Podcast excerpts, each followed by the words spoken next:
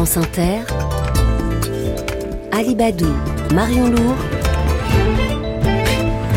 le 6-9. Bientôt 6h20 sur France Inter, premier invité du 6-9 à votre micro, Marion Lourd. Et notre invité est Bruno Bard, le directeur du festival euh, du film de Deauville qui vient de démarrer en Normandie. Bonjour Bruno Bard. Bonjour et avant toute chose, je veux vous souhaiter plein de bonnes choses pour cette euh, première euh, de la matinale. Eh ben merci, merci à vous.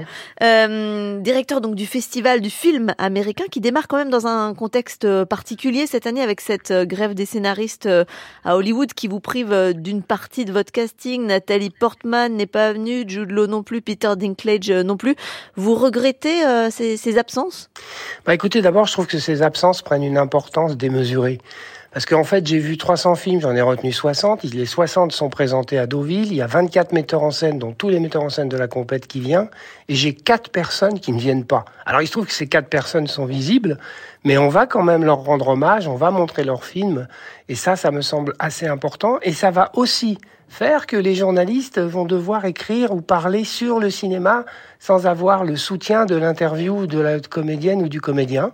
Et du coup, ça redéfinit un petit peu euh, l'avenir aussi du rapport au cinéma dans les festivals. Hum, mais c'est le c'est leur syndicat en fait, hein, qui leur syndicat ah, professionnel qui leur interdit. Vous comprenez euh, cette méthode que, qui est utilisée donc dans la, dans la grève qui a lieu à Hollywood en ce moment? Écoutez, la méthode, euh, j'ai pas à la juger, mais je la trouve pas euh, salutaire bien évidemment, d'autant plus que dans le règlement de la SAG, et moi j'ai déclaré d'entrée que j'étais solidaire avec ça, parce que l'intelligence artificielle, euh, je m'en méfie énormément, euh, je trouve que de vouloir remplacer l'homme, c'est une aporie absolue, et que c'est comme si on voulait remplacer Mozart par un ordinateur. Mm. Ça me semble assez difficile. Mais dans leur règlement, il y a une phrase qui dit qu'ils peuvent venir chercher un, hommage dans la mesure où ça leur est donné à titre personnel. Ce qui est le cas des quatre hommages que je rends. Ils veulent soit par solidarité ne pas, solidarité ne pas venir, soit ils ont, ils ont demandé des dérogations et ils les ont pas obtenues. Ça a un impact sur le, festival, euh, sur la fréquentation, sur, euh, sur les projections, sur... Euh non, je, non seulement non, mais je peux même dire le contraire parce qu'il y a trois jours, j'ai fait un point sur la billetterie. On est à 20% d'augmentation. Hier, à l'ouverture,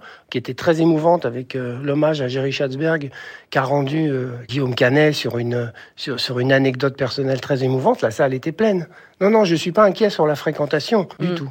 Et, sur le fond, euh, les acteurs se sont joints donc aux scénaristes hein, pour être en fait mieux rémunérés, notamment par les plateformes dans le cadre de l'usage effectivement de, de l'intelligence artificielle. Ce, ce, débat, il nous concerne nous aussi en France? Ah oui, ah oui, oui, il nous concerne vraiment parce que l'intelligence artificielle, ça agit dans tous les domaines, ça agit sur les scénarios, ça agit sur le montage, ça agit sur le doublage. Aujourd'hui, on ressuscite des morts. On peut faire jouer n'importe quoi à n'importe qui. On le voit par exemple dans la, dans la série Black Mirror où euh, Salma Hayek a un personnage virtuel euh, qui, euh, qui joue, qui n'est pas elle en fait, qui est juste son image.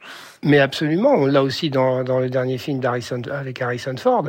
Et euh, non, il faut être très très vigilant. Mais vous savez, c'est une tendance malheureusement de, de l'humanité de devenir très vite otage de la technologie. Alors que la technologie au départ est toujours intéressante, passionnante. L'intelligence artificielle c'est intéressant, mais on en devient les otages. Et encore une fois, c'est parce que depuis le XVIIIe siècle, il y a toujours cette histoire de se passer de l'homme, de remplacer de l'homme, le, mythe du golem où, on fabrique on fabrique un super génie. Mais sauf qu'à l'arrivée, c'est Frankenstein. Euh, vous, vous êtes partisan de la coexistence quand même entre euh, les plateformes et, et les films en salle. Alors comment est-ce qu'on peut résoudre ça? Comment est-ce qu'on peut les partager, ces revenus de, visionnage en ligne?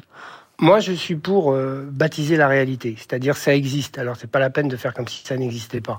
Après, je pense qu'il y a évidemment la chronologie des médias qu'il faut revoir, mais je pense que plus il y a d'écrans pour voir des films, mieux c'est pour éduquer, pour donner envie. Euh, je veux dire, les séries, c'est une nouvelle écriture cinématographique différente. Ce n'est pas obligatoirement du cinéma. Il n'y a, a, pas la mise en scène du cinéma. Mais il y a aussi du cinéma sur les plateformes. Bien sûr qu'il y a aussi du cinéma sur les plateformes, mais, mais l'attraction des plateformes, c'est d'abord les séries. Et comment on peut les partager alors ces, ces revenus, puisque c'est ça le cœur du problème. Comment on peut partager les revenus du, du visionnage en ligne? Bah, de toute façon, moi, je suis pour une redistribution des richesses en, règle générale. Euh, je veux dire, il faut que ceux qui gagnent le plus aident ceux qui gagnent le moins.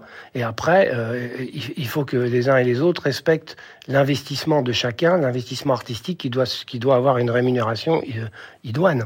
Alors vous dites quoi Vous dites à, Netflix, à tous les autres, aux producteurs, y compris de cinéma, venez autour de la table, on discute de tout ça? C'est quoi le bah, Mais c'est ce, qui, se passe. Hein. En fait, on a la chance, nous, d'avoir euh, des associations, d'avoir des syndicats qui sont ouverts, qui discutent, qui proposent. Donc on n'aura pas les mêmes blocages qu'aux États-Unis, que, ces blocages qui peuvent vous euh, causer quelques problèmes en ce moment? Je pense pas. Une dernière question euh, qui n'a rien à voir, mais Carole Bouquet euh, va faire, va être là hein, pour le festival pour euh, parler de sa vision du cinéma américain. Kyle Eastwood qui va présenter son album de musique et puis aussi un, documentaire consacré à son père et Luc Besson qui viendra présenter son film Dogman. Luc Besson, il a été accusé de viol, il a bénéficié d'un non-lieu. voilà, comment vous prenez ce, sa venue? Est-ce que c'est quelque chose de polémique ou, ou pas du tout? Moi, je l'ai pas fait pour ça et, et je le fais parce que la justice, euh, c'est la seule référence pour moi.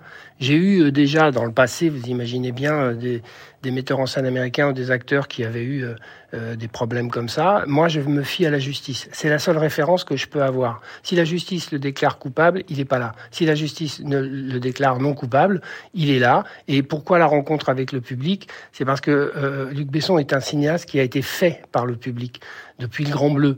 Et donc, quelque part, il va rendre au public ce que le public lui a donné depuis euh, des années, euh, qui fait du cinéma. Bruno Bard, directeur du festival euh, du film américain de Deauville, jusqu'au 10 septembre prochain, avec 80 films qui seront projetés jusqu'au 10 septembre. Merci beaucoup. Merci à vous.